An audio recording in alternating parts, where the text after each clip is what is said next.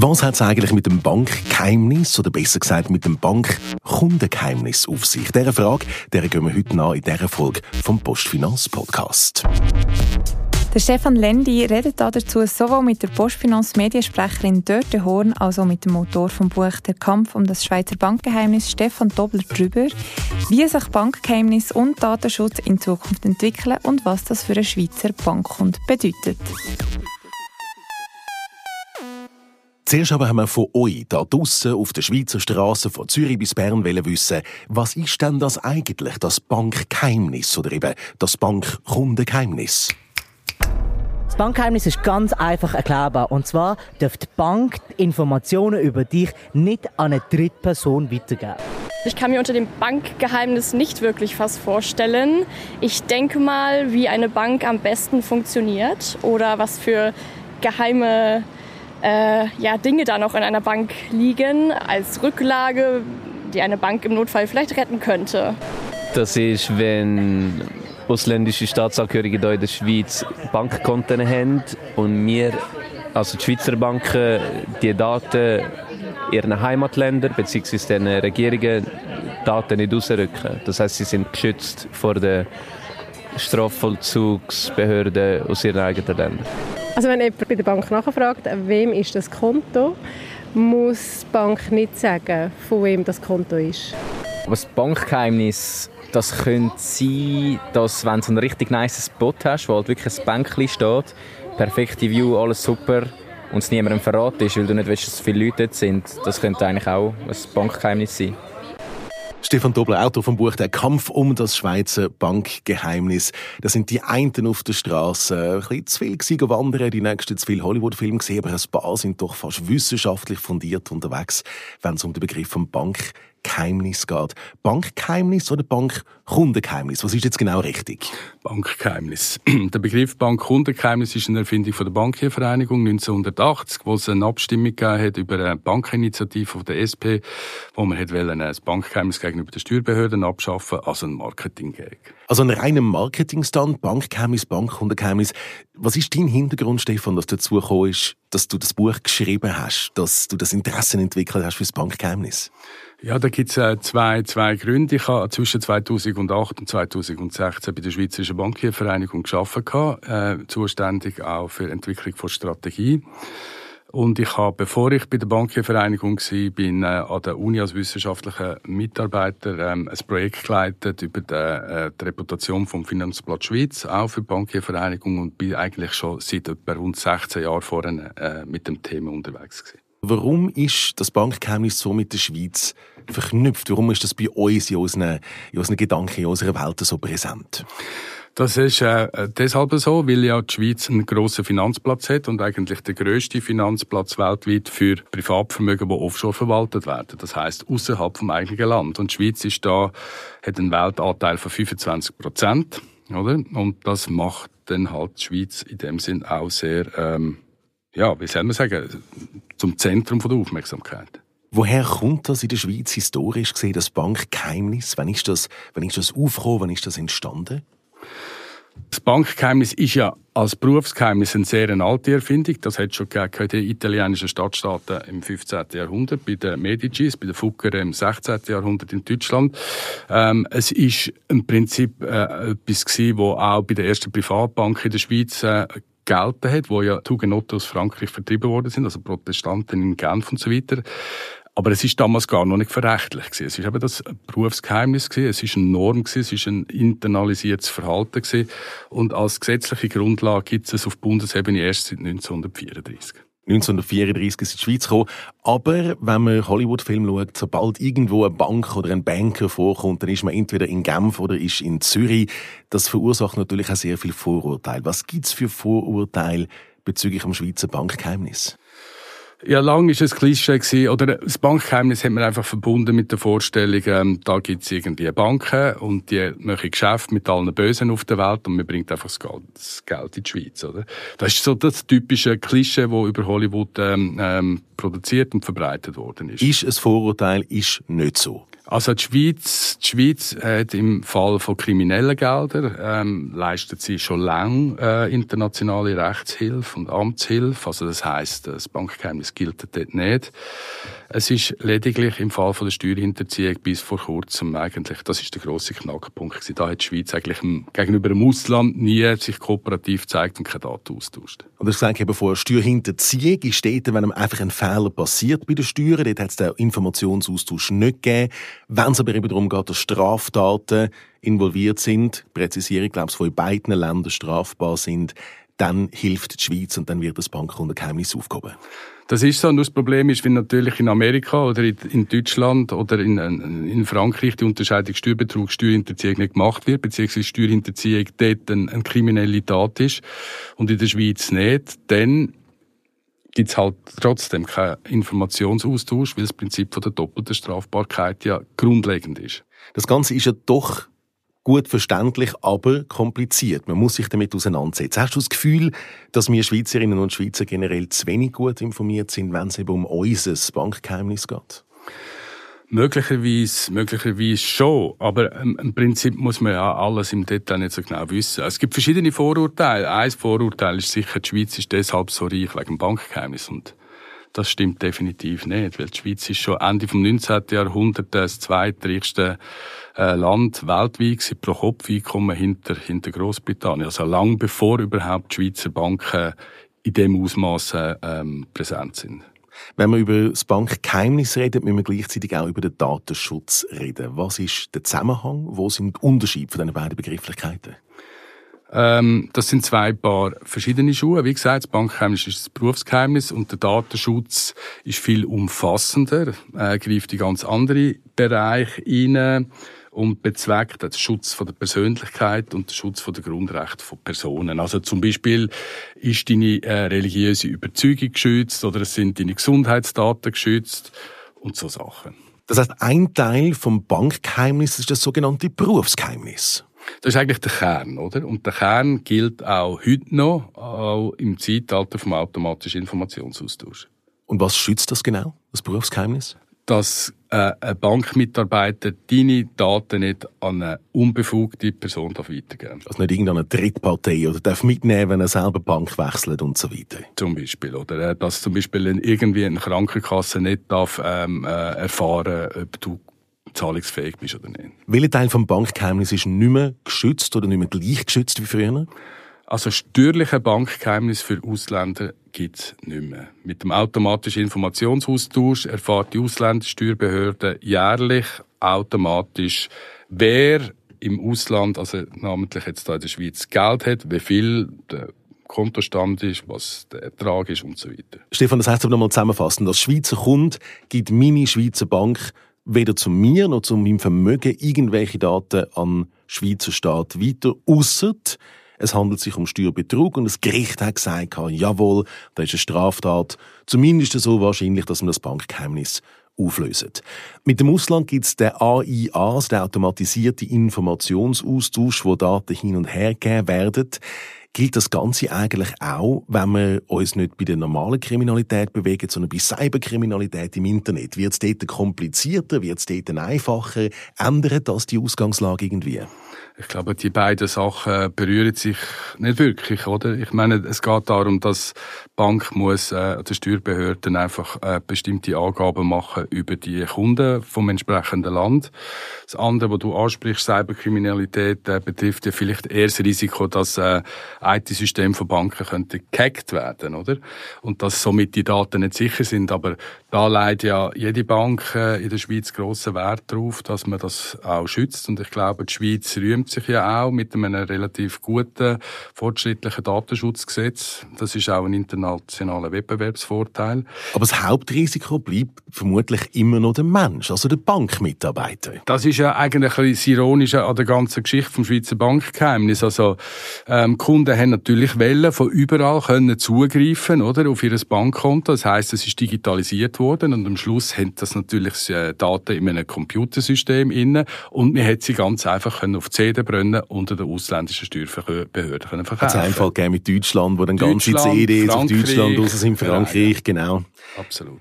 Jetzt ist mir klar, wie wir das hier in der Schweiz handhaben. Also wie die Schweizer Banken das handhaben mit Schweizer Kunden, aber auch mit ausländischen Kunden. Also wenn es um sogenannte Offshore-Geschäfte geht, wo der Kunde im Ausland ist oder im Ausland den Wohnsitz hat, aber da in der Schweiz sein Geld hat. Wie handhaben das dann die Banken im Ausland? Also wenn ich jetzt ein Bankkonto habe als Schweizer in Deutschland oder ich als Schweizer in Amerika etc., wie sieht das dort aus? Ähm, man muss es unterscheiden zwischen allen Ländern und den USA. Also wenn ich ein Konto Klare habe, Trennung. Alle Länder aus außer USA. USA. Ich kann wie, wie sieht sie in allen Ländern aus? Genau, USA also wenn ich ein Konto habe äh, als Schweizer Bürger in äh, Deutschland, in Frankreich, in Italien, auf äh, Cayman Island oder weiss der Teufel wo, dann müssen die Banken dort ihre Steuerbehörden Daten über mich melden und die tauschen nachher automatisch Ende Jahr mit der Schweizer Steuerbehörden Daten aus. Anders ist es in den USA. Die Amerikaner sind das einzige Land mit einem äh, grossen Finanzplatz, das nicht in das äh, System vom AIA eingebunden ist. Sie haben eine andere Regelung, die heißt FEDCA, das ist eine Abkürzung für das Gesetz. Äh, und die Amerikaner tun schon auch Daten austauschen. Aber ihre Qualität der Daten ist natürlich um einiges schlechter als unsere, weil sie zum Teil gar nicht wissen, wer ist der wirtschaftliche Berechtigte. Also man kann beispielsweise in Delaware eine Company, eine Briefkastenfirma gründen. Das ist dann irgendwelcher Anwalt, aber an und für sich der wirtschaftlich Berechtigte, wem dann nachher die vermögenden Wert wirklich gelten, die, ist, die Person ist nie aufgeschrieben. Und somit äh, tauscht die einfach aus, der Anwaltsname, aber nicht der wirtschaftlich berechtigt. Und somit weiß ich quasi als Schweizer Steuerbehörde nichts. Also wir haben zwar einen Datenaustausch, aber es werden nicht alle Daten erhoben, die für so einen Austausch relevant wären. Das ist ja so. Und das ist auch eine Kritik, die auch die OECD an den USA macht. Aber die Amerikaner sind halt die grössten Geldgeber von der OECD und haben dort zu sagen wir haben es gesagt, jedes Land hat eine Art, ein Bankgeheimnis. Alle Länder. Und dann gibt es noch die USA mit ihrer Sonderregelung. Aber die Schweiz, die ist mit internationaler Kritik immer wieder überhäuft worden und hat schlussendlich das Bankgeheimnis für Ausländer damals aufgehoben. Stefan, du nimmst uns jetzt mit auf eine sogenannte Zeitreise, und zwar in die hundertjährige Vorgeschichte bisher zu dem Bruch. Die Geschichte hat angefangen in der Zwischenkriegszeit nach dem Ersten Weltkrieg, wo in umliegenden Ländern einerseits ähm, Reparaturen stattgefunden haben und sehr viel Gelder in die Schweiz oder auch in andere Länder geflüchtet sind. Und äh, in dieser Zeit ähm, hat vor allem Frankreich darauf drängt im Sonderbund, dass es so etwas gibt wie einen Informationsaustausch zwischen den einzelnen Staaten zur Bekämpfung von Steuer- und Kapitalflucht.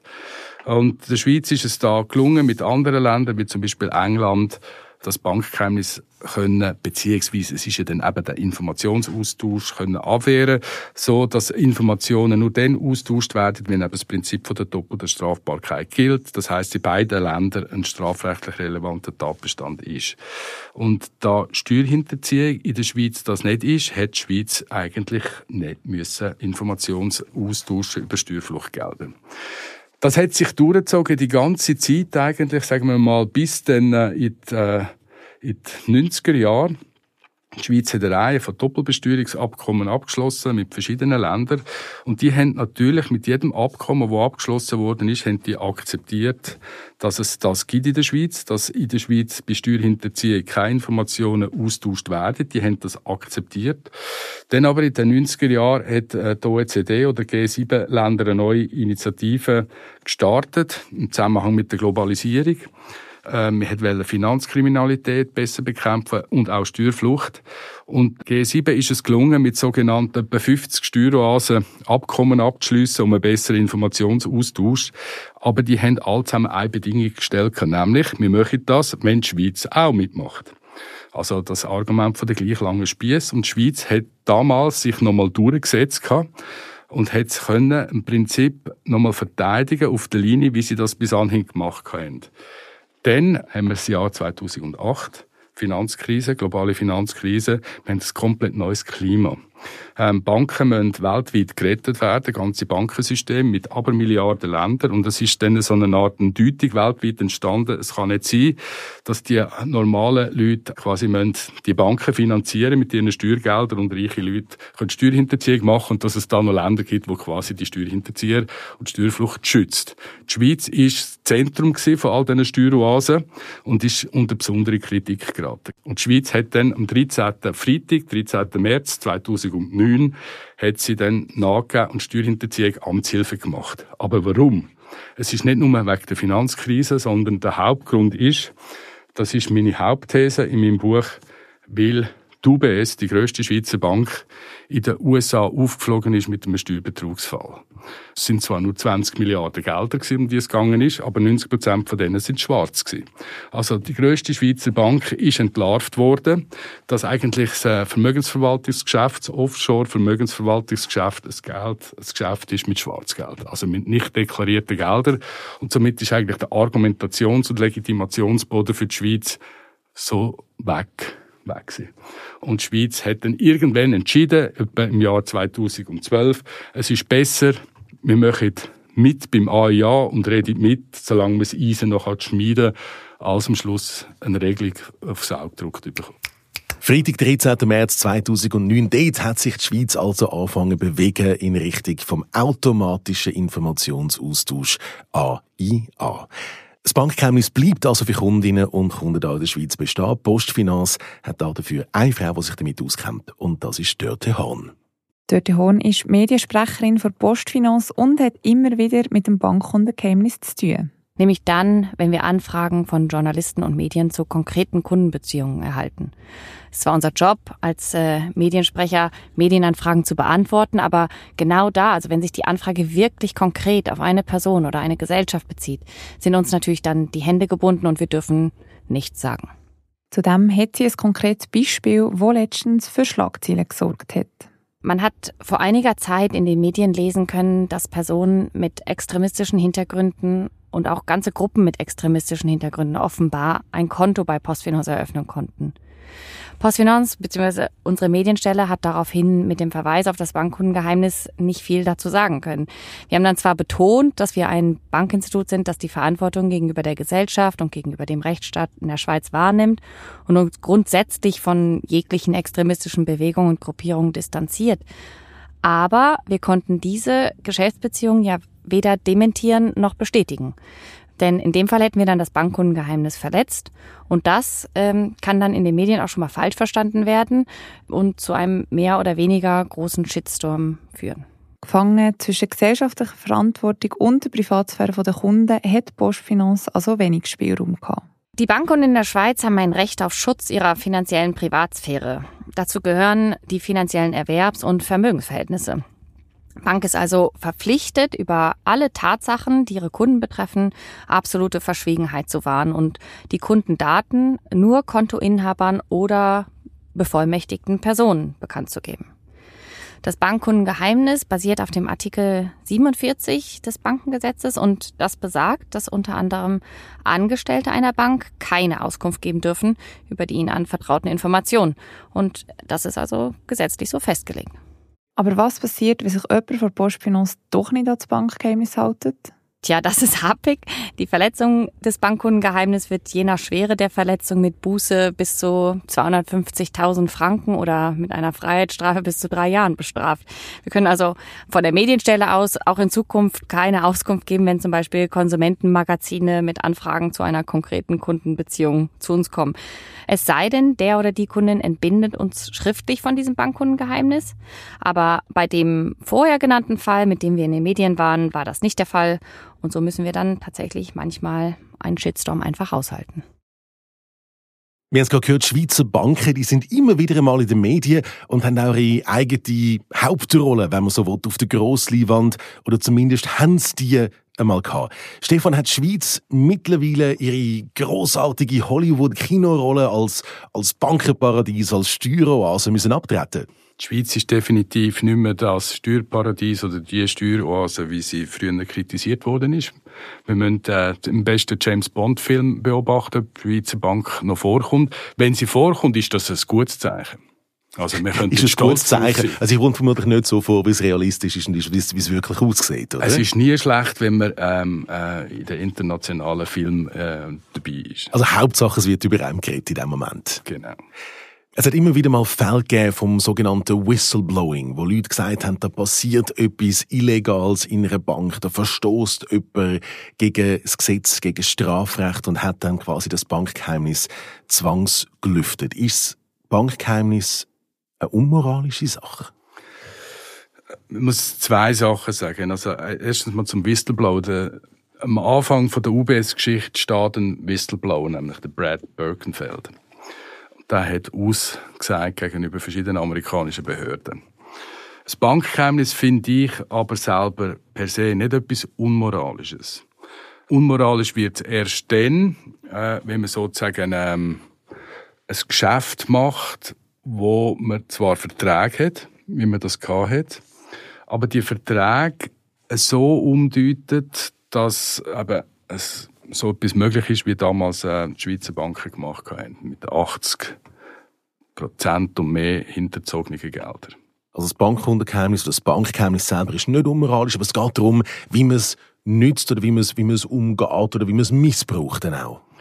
Genau, oder? Ich meine, die Verträge, die die Schweiz gemacht hat mit dem Ausland, die haben ganz klar die Absicht gehabt, die Schweiz trägt bei, dass äh, das Ausland die geschuldeten Steuergelder überkommt aber wir hätten ein Produkt davon entwickeln, wo die umgangen haben. Also mit der ganz klaren Absicht, eigentlich das Abkommen dann zu hintergehen. Es ist zwar nicht illegal, aber es ist dann doch moralisch fragwürdig. Das heißt, Bankgeheimnis zum sagen, das ist ein naives Gesetz gewesen, das Gesetz ist gemacht worden, um von Kriminellen ausgenutzt zu werden, das wäre auch nicht fair.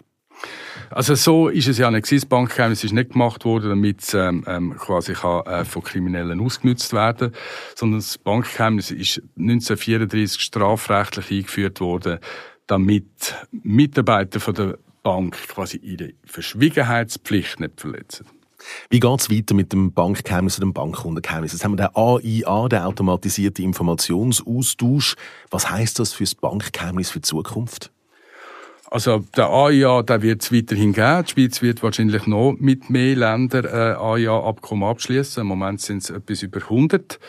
Ähm, weltweit wird das Netz immer größer. Die Frage ist, bleibt das schweizerische steuerliche Bankgeheimnis für Schweizer bestehen? Das ist die zentrale Frage. Das heißt, könnte es unter Umständen sein, das ist das, was du jetzt implizierst als Frage, dass meine Schweizer Bank auch von mir als Schweizerin oder Schweizer, die da in der Schweiz wohnt, plötzlich müsste die Daten am Schweizer Staat abgeben. Also das Bankkundengeheimnis, wie wir es da in der Schweiz für Schweizerinnen und Schweizer haben, das siehst du gefördert? Nein, ich sehe das nicht gefördert, sondern das ist die Frage, wenn es das gäbe, würde sie da darüber eine Abstimmung geben. Und ich schätze das im Moment so ein, dass ähm, die Schweizer nicht dafür wären, dass ähm, das steuerliche Bankgeheimnis abgeschafft wird. Was siehst du für, wenn wir Langzeitprognosen machen für das Bankgeheimnis? Wohin geht die Reise? Ich glaube, so etwas wie ein Privatsphärenschutz, eben wie das beispielsweise mit einem ausgebauten Datenschutz ist, wird auch in Zukunft wichtig bleiben. Ich glaube, die Schweiz muss äh, auch dazu schauen, dass sie insbesondere im Datenschutzbereich ähm, eine Pionierrolle kann spielen Das ist ein Faktor, nebst vielen anderen, so dass der Finanzplatz Schweiz auch in Zukunft ähm, eine Rolle kann spielen Stefan Doppler, danke vielmals für deine Einschätzungen. Der Kampf um das Schweizer Bankgeheimnis heißt dieses Buch, da kann man nochmal alles nachlesen. Danke, dass du da bist. Gerne, ja. Und euch danke fürs Zuhören. Schön, dass ihr dabei gewesen und haben hier mit dem Bankgeheimnis oder eben mit dem schweizerischen Bankkundengeheimnis nicht nur in Hollywood oder auf einem Parkbänkchen da draussen auseinandergesetzt, sondern da mit uns im Postfinanz Podcast. Bis zum nächsten Mal.